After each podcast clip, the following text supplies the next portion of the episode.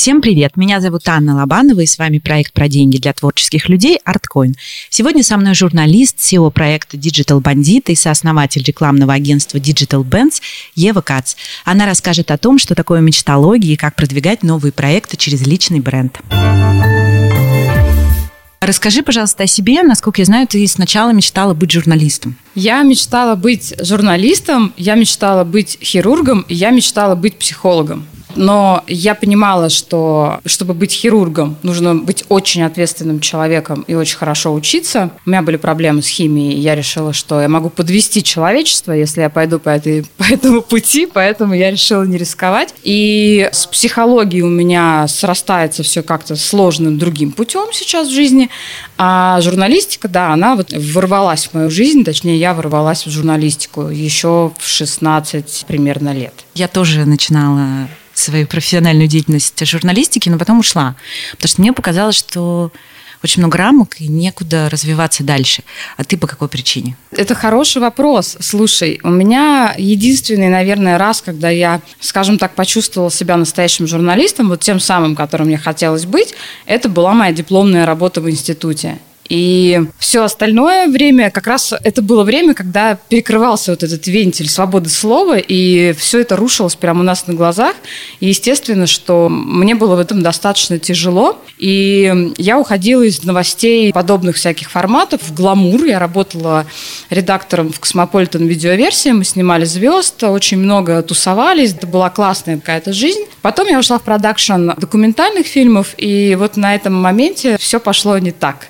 Ну, то есть представь себе продакшн документальных фильмов. Ты туда идешь, и ты хочешь нести что-то светлое и рассказывать какую-то правду, да, или какую-то пользу, допустим, да. И ты сталкиваешься с продюсированием, ну, то есть формата там... Мы делали тогда фильмы для РЕН-ТВ, и это были документалки формата «Почему нельзя есть там ГМО» или какие-то такие вещи. И это был последний поинт. То есть, в принципе, у меня копилось это желание уйти, потому что я никогда не занималась, по сути, тем, чем я хотела бы заниматься. Я не говорила то, что я хочу говорить, да, и мы всегда как-то там пытались это обходить, но это были такой компромисс, и он был не в мою пользу, наверное, все-таки. И на фильме про ГМО я сломалась, потому что продюсеры предполагали, что мы будем снимать нормальных людей, выдергивать из контекста их слова. И там была ситуация, например, там с ребенком-инвалидом и его мамой, и нужно было ее снять, смотреть ей в глаза, и все было бы как бы хорошо, да, а потом это нужно было преподнести так, что ребенок, там, мама ребенка употребляла ГМО, и поэтому ребенок таким родился, и вот то-то, то-то.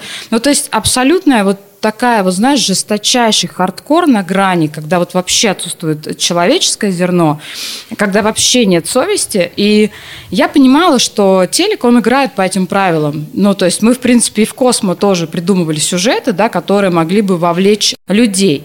Но когда мы идем уже по человеческим ценностям, это как бы совершенно другие ставки. И меня больше всего смущало то, что ребята, с которыми я работала, очень милые люди, как ты понимаешь, все, абсолютно нормально это воспринимали. То есть им было ок смотреть в глаза, снимать одно, показывать другое, и это было, наверное, самое отвратительное. То есть мне было тошно находиться в этой среде. Я поняла, что я на телеке работать больше не буду, и что я ухожу. И я ушла из телевидения, но я не ушла из журналистики. И я, в принципе, из нее не собираюсь уходить, потому что так или иначе это все равно остается в моей жизни. Сейчас я колумнист РБК, там завтра буду еще что-то делать, да, и это тоже так или иначе как-то связано со СМИ, только в разных интерпретациях теперь. Есть, кстати, мнение, что вообще соцсети современной журналистики статистика есть. Ты как к этому относишься?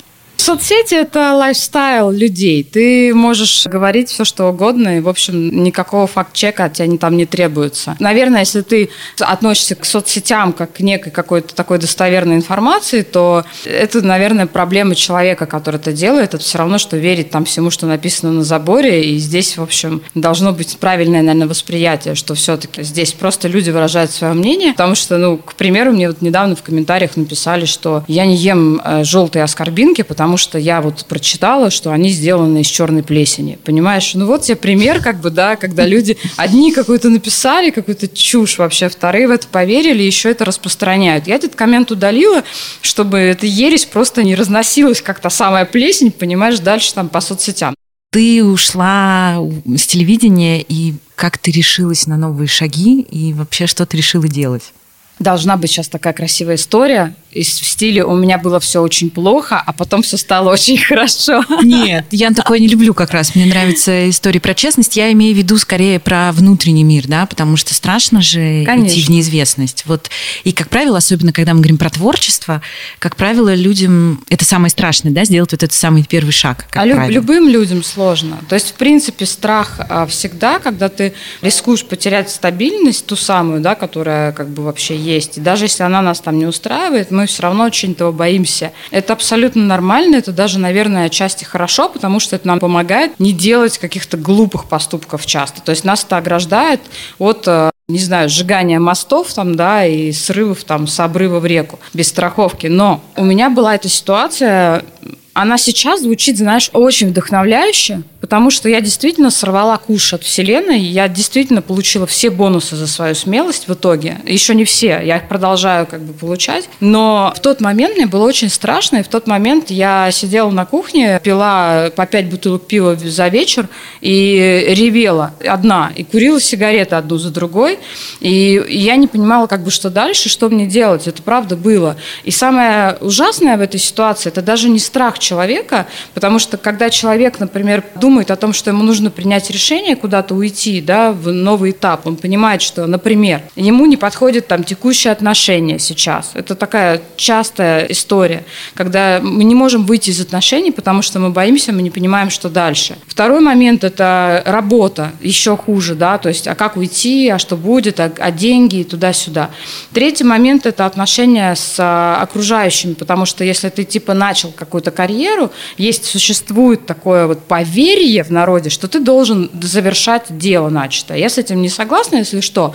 Но, опять же, это давление. Но самое еще опасное в этой штуке – это давление людей вокруг. Потому что тебе начинают говорить, что ты бесишься жиру, да у тебя и так все хорошо, да куда ты лезешь вообще, да сиди, не, не выпендривайся, да, там, будь, радуйся тому, что есть. Вот эта вот история. И у меня тоже было такое давление, естественно – оно было не со всех сторон, но оно было с некоторых важных для меня сторон, и я понимала, что я нахожусь на грани. Но ты находишься на грани, но у тебя всегда есть понимание, а что вообще на кону. Ну, то есть у тебя может быть мнение там друзей или семьи, да, или у тебя на кону твоя собственная жизнь, в которой ты вот сейчас в этой точке выбора принимаешь решение очень важное для себя. Ну, то есть ты можешь сказать, ой, ладно, сейчас со всеми соглашусь, и пойду потерплю еще немножко там лет до 70, а потом все само закончится, да, или ты понимаешь, что у тебя есть, по сути, все двери этого мира, но тебе нужна смелость, решительность, какой-то, возможно, авантюризм и какая-то вот внутренняя сила, но при этом эта сила, она берется из мотивации сделать свою жизнь классной. Ну, то есть очень важно просто понимать, что этот выбор, он наш собственный, мы его делаем. Никто за нас не решит больше. Мамы больше нет, которая будет за нас заправлять постель и варить нам кашу. Все сами. Это реально классно и правильно, но это такая очень высокая степень осознанности. Конечно. И мне кажется, что она ну, не всегда есть. Конечно. Это воспитывается маленькими шагами. Начиная с вопроса, а делаю ли я то, что я хочу сейчас. У меня бумажка лежит на столе. Вот сейчас я просто могу пример привести. Я уже совершила кучу осознанных шагов, но тем не менее, да, у меня лежит такой маленький квадратный белый листочек, и на нем написано «Я чувствую себя собой». Вот я тебе честно, вот просто вот он лежит у меня на рабочем столе. И когда у меня приходит ко мне какое-нибудь предложение или какое-то мне нужно принять решение по работе или еще что-то, я смотрю на этот листочек и задаю себе вопрос, я сейчас чувствую себя собой?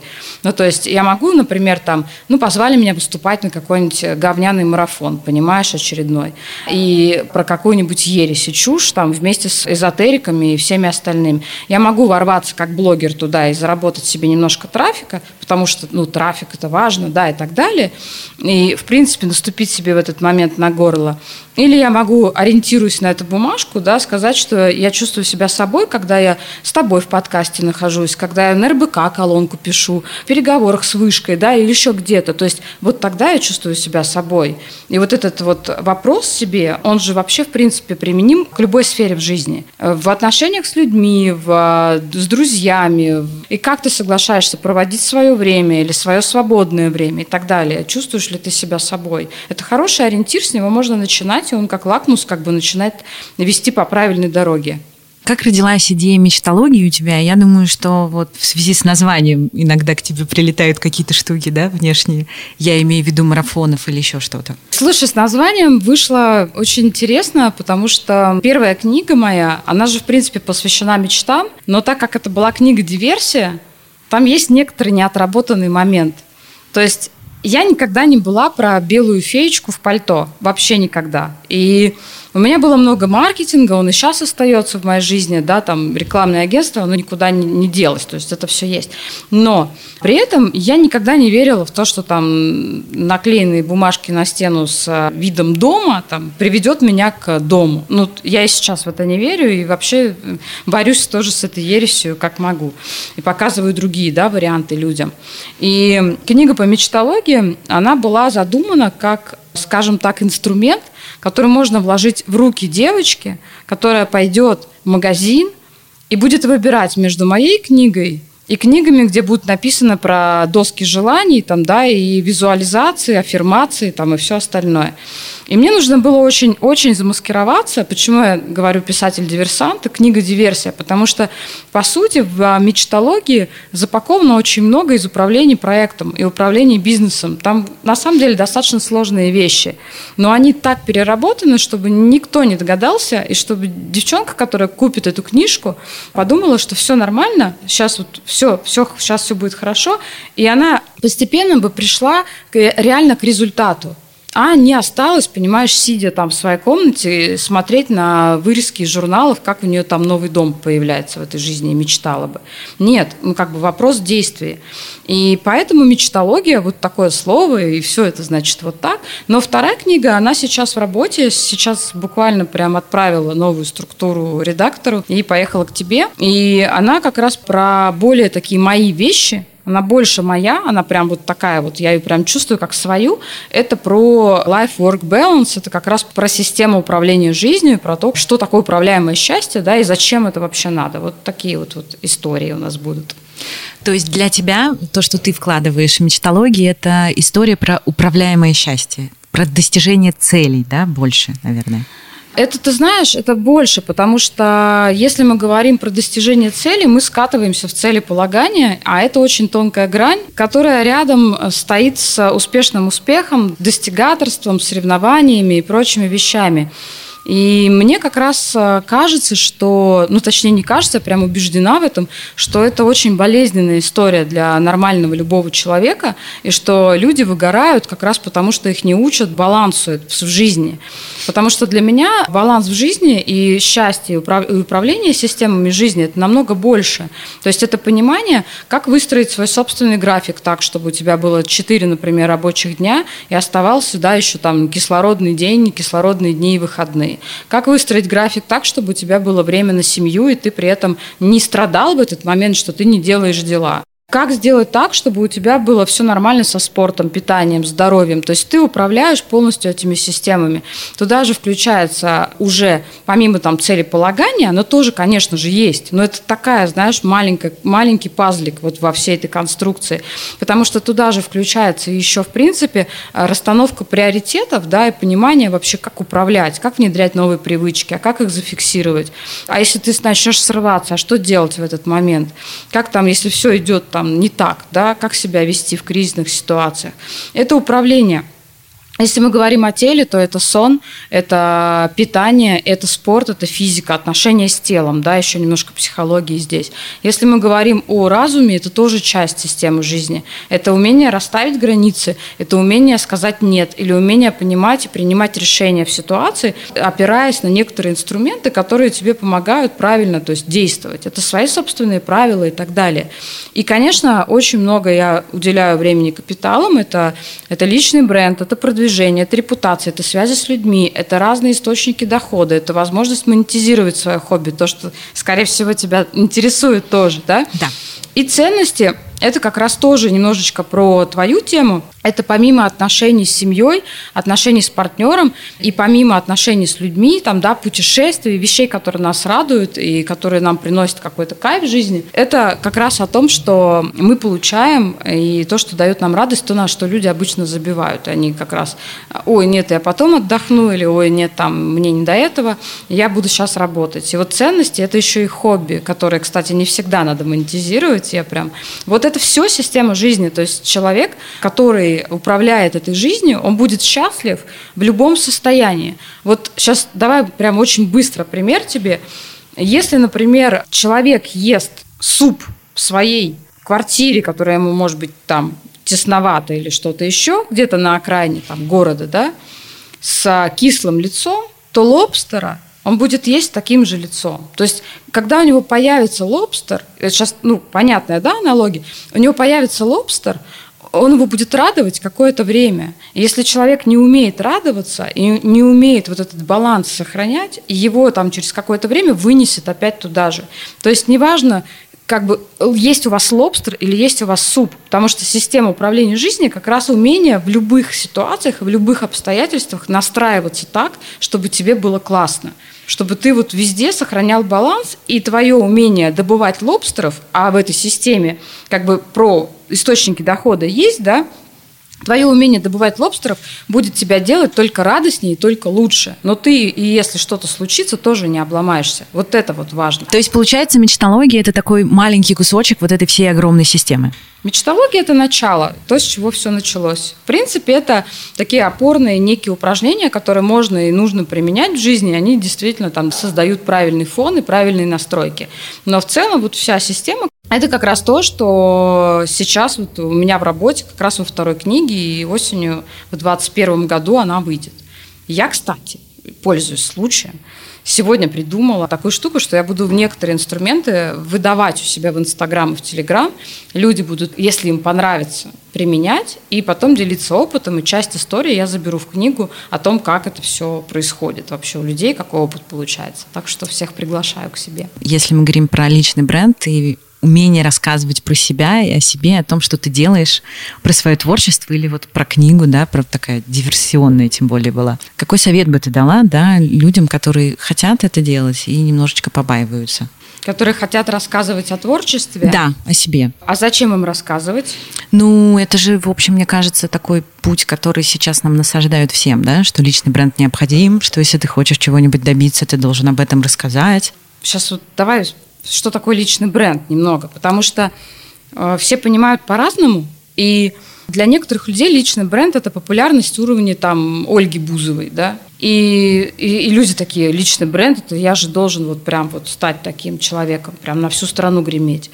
А для меня, например, личный бренд – это немножко другое. Это то, какой фон создает человек – это то, с чем он ассоциируется. Это то, о чем думают люди, когда они на него смотрят и когда они о нем вспоминают. Какая вообще, в принципе, есть миссия, что он несет, какие ценности он несет, какие смыслы этот человек. И личный бренд может быть очень небольшой и очень комфортный. Например, если это возьмем, допустим, человека, который делает вручную обувь вот у него ручная работа, он не может делать много ботинок, да, он в каждую пару обуви вкладывает душу, творчество, опять же, еще что-то такое, да, и у него есть некий пул клиентов, и вот это вот может быть его личный бренд. То есть здесь не обязательно большая, знаешь, такая поляна на всю планету. Это может быть маленький огородик, который ты возделываешь, и тебе в нем хорошо. Вот э, я за экологичность, потому что когда на людей наседают и начинают говорить, давай, греми, иди в эфиры, выступай, выступай, фигач. Ну,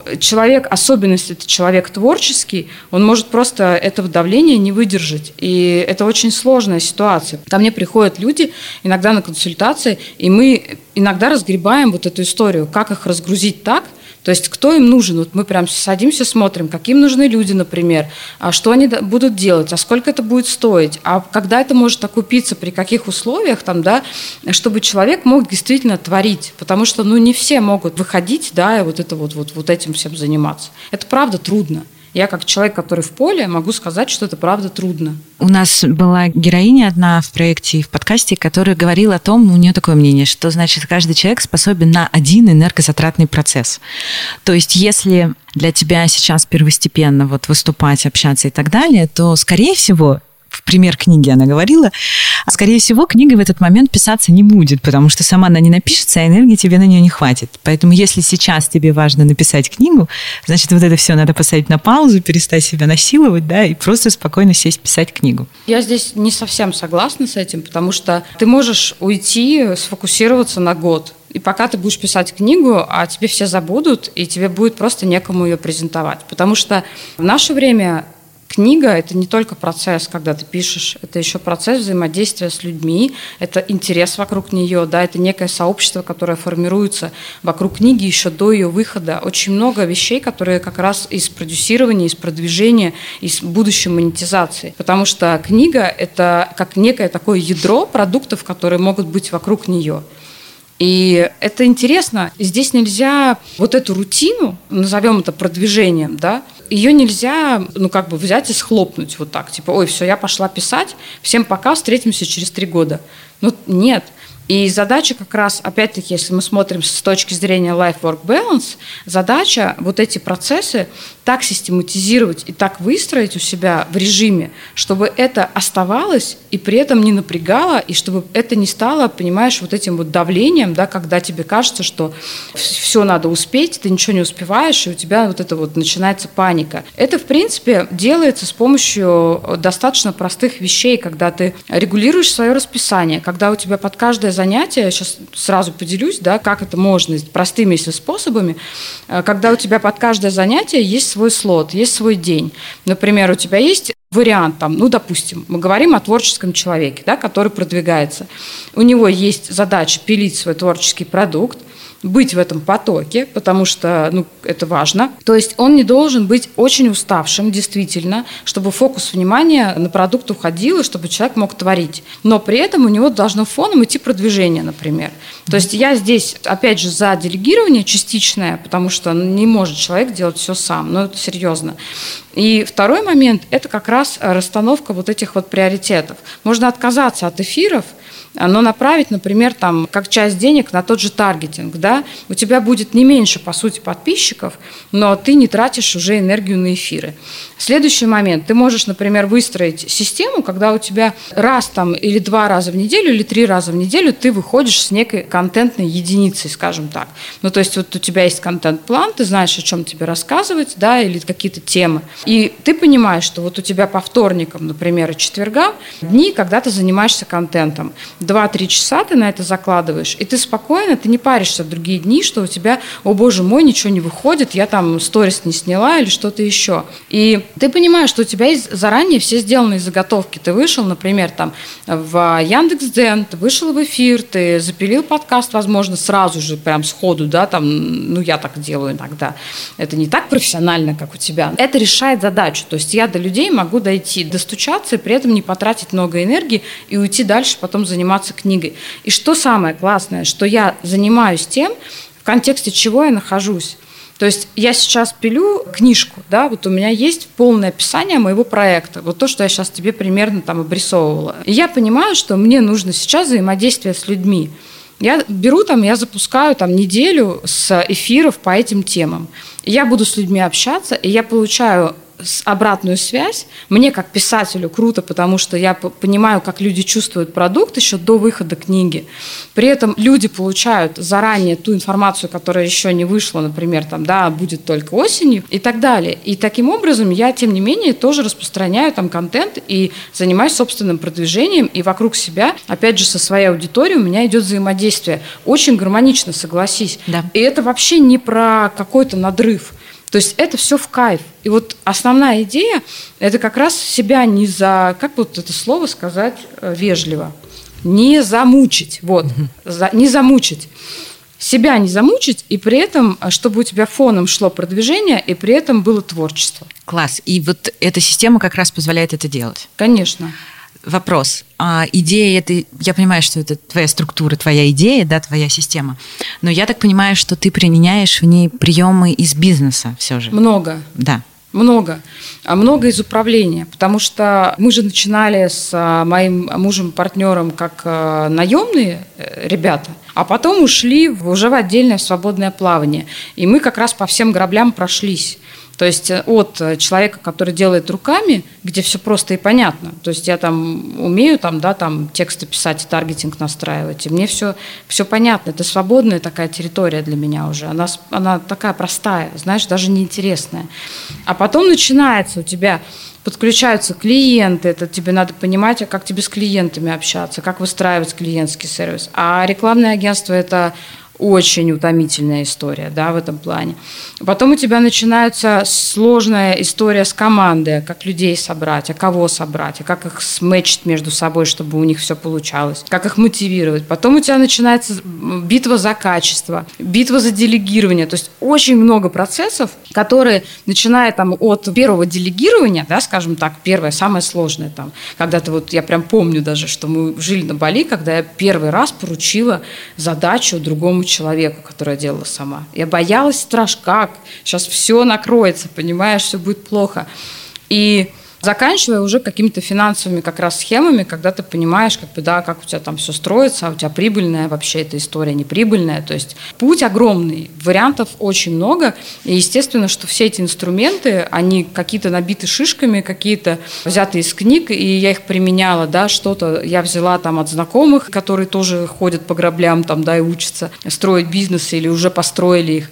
И это все ложится в основу как раз управления, раздела управления, то, что касается вот этой системы, про которую я пишу. Если мы говорим про вот эту систему управления, человек понимает, что он, ну, ты умеешь, и у тебя классно получается писать тексты, заниматься, да, продвижением. Если он понимает, что он неважно, ему некомфортно, да, он это не тащит, не тянет, не хочет, то получается это вопрос, опять же, делегирования, да, и все.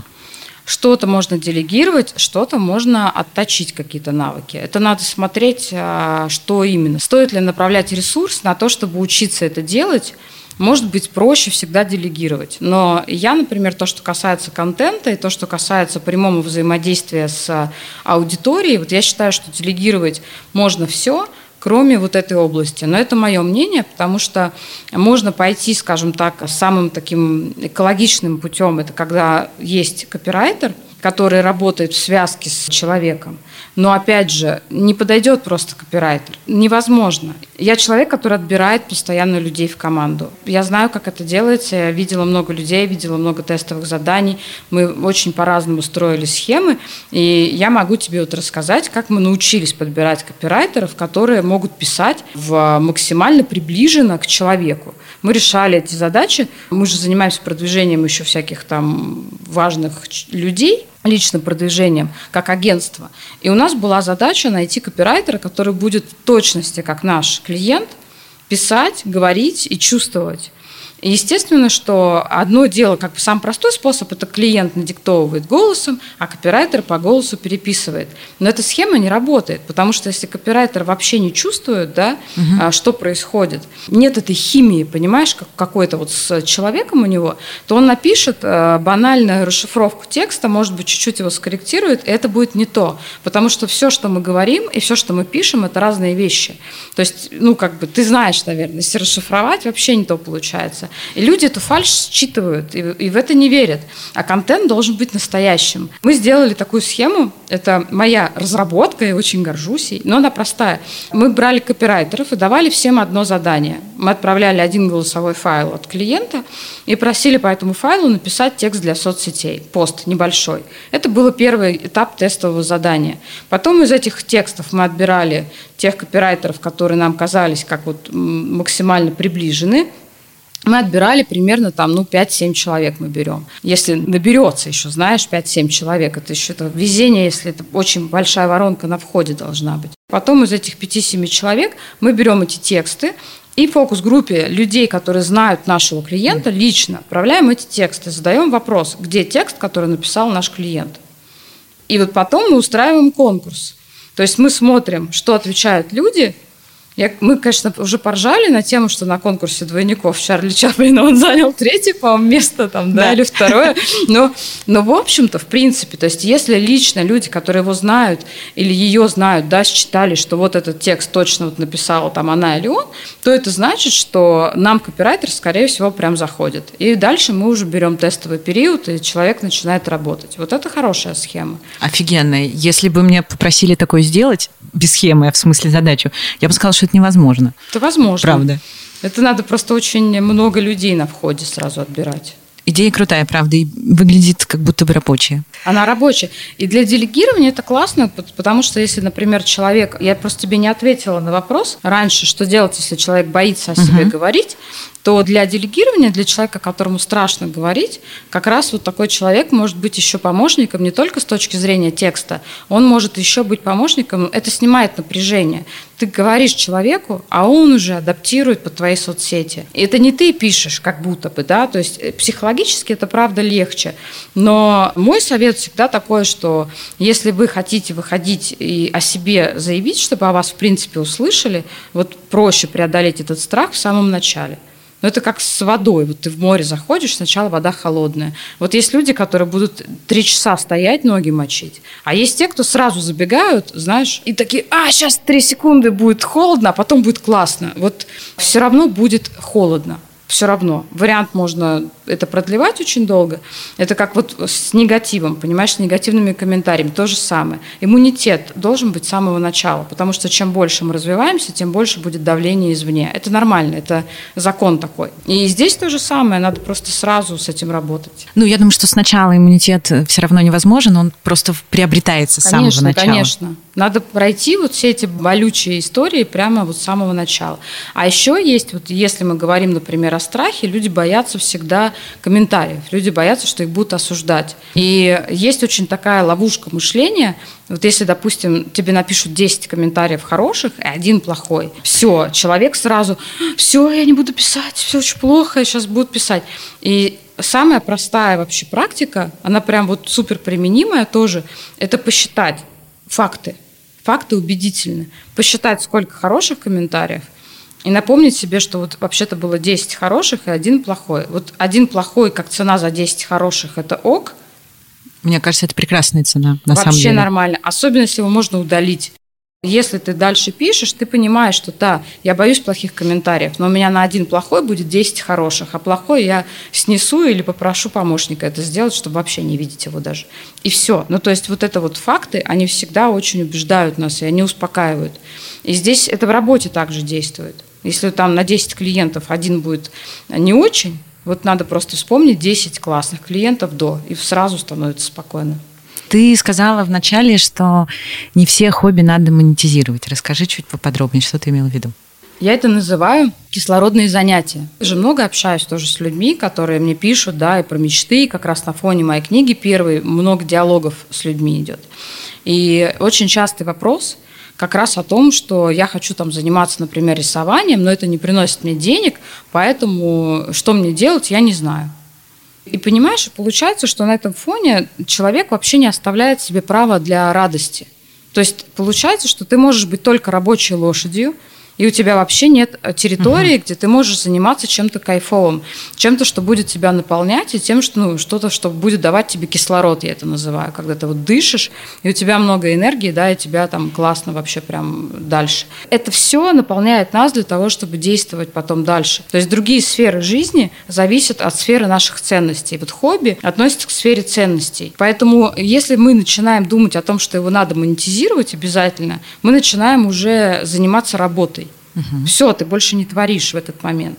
Гораздо интереснее, когда у тебя есть, например, творчество, но у тебя есть территория еще, где ты делаешь то, что тебе хочется. То есть ты можешь монетизировать часть процесса, а что-то оставить кислородным занятием. Но кислородное занятие должно быть обязательно. Но при этом ты говоришь о том, что, например, нельзя давать бесплатные консультации. Нет, вот я конечно. хотела у тебя спросить по этому поводу, потому что все герои, которые были, они всегда говорят, что есть обязательно бесплатный шаг, какой-то этап, когда ты начинаешь, я не знаю, консультировать в любой области, допустим, или преподавать, или что-то делать в самом начале пути, не знаю, писать первые тексты, рисовать первые картины. Обязательно есть вот этот некий у всех по опыту, да, практически какой-то бесплатный этап, на котором они набирались опыта, уверенности в себе, наглости попросить за это деньги, в конце концов. И потом уже какой-то внутренний самозванец у них уходил, им казалось, ну все, теперь можно наконец уже про деньги говорить.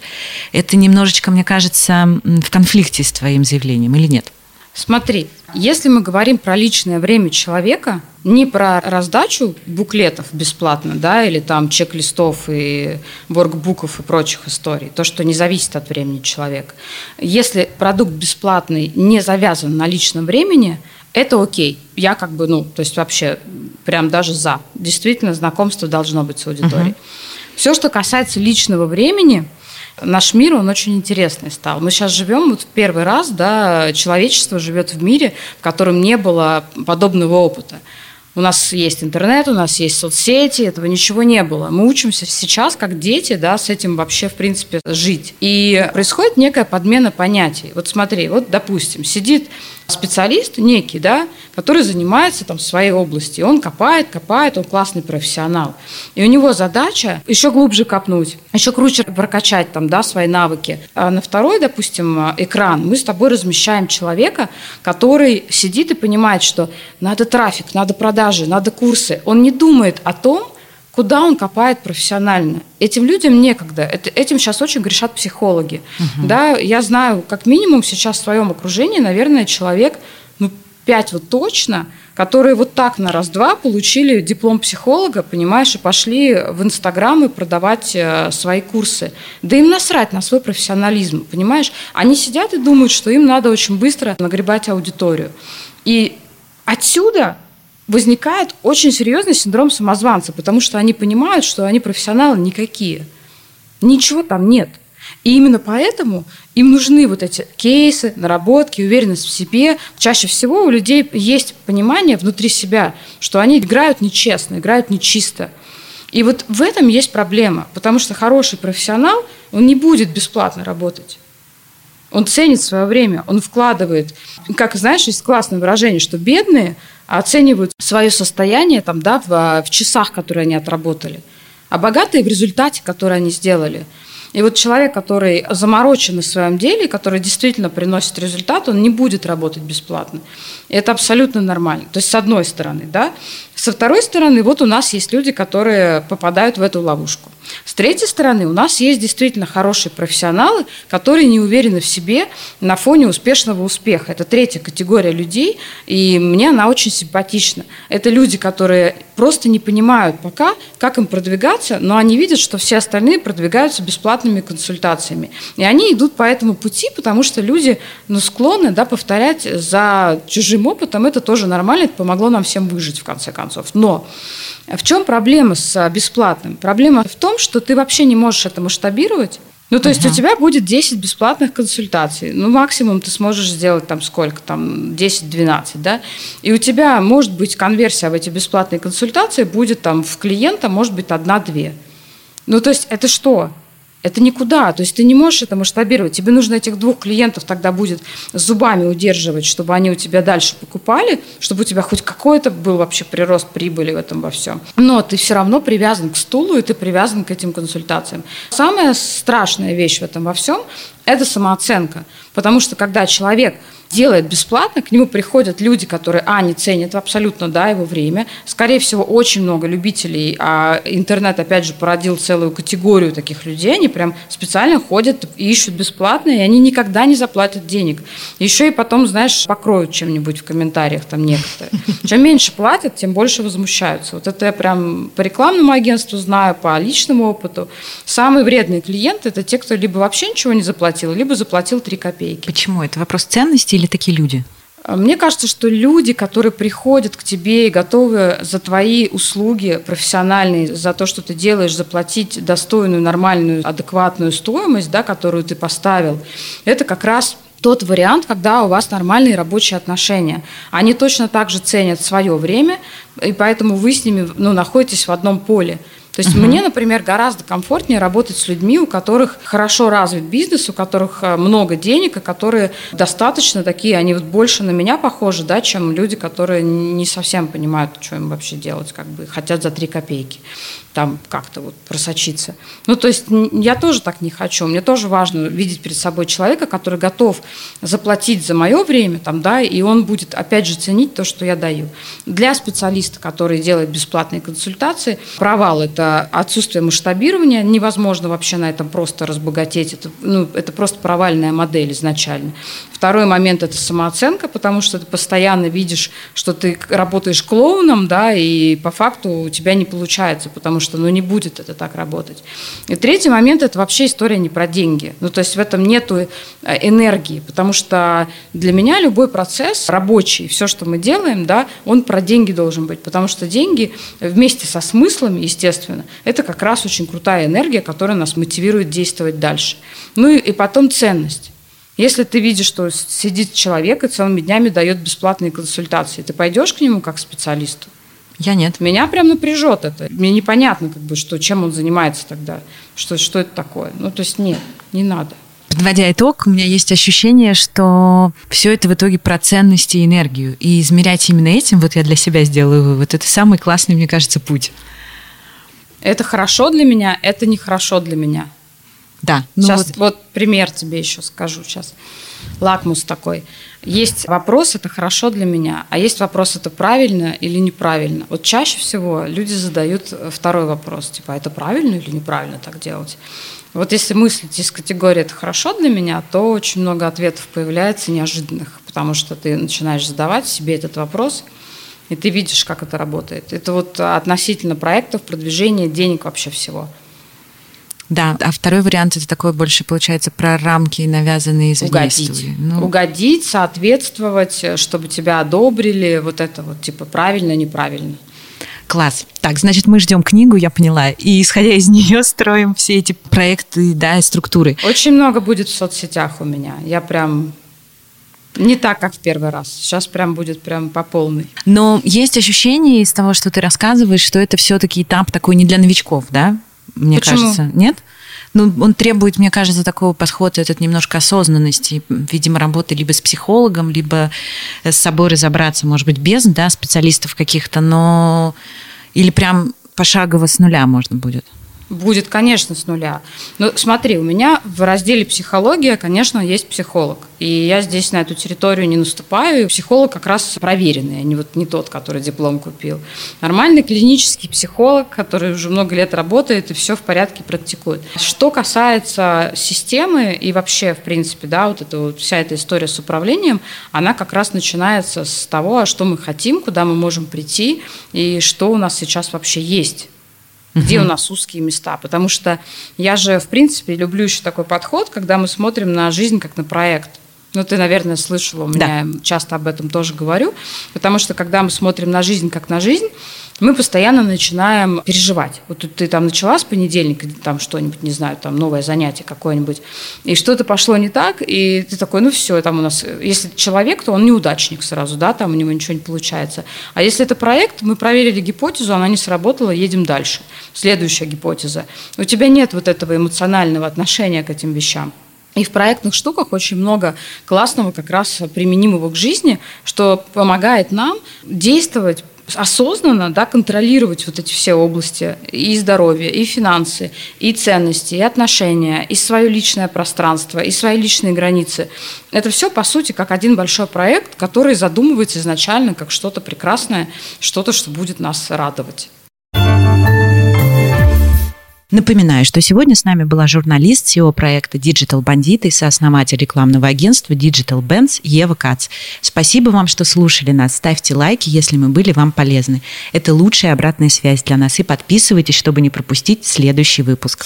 Thank you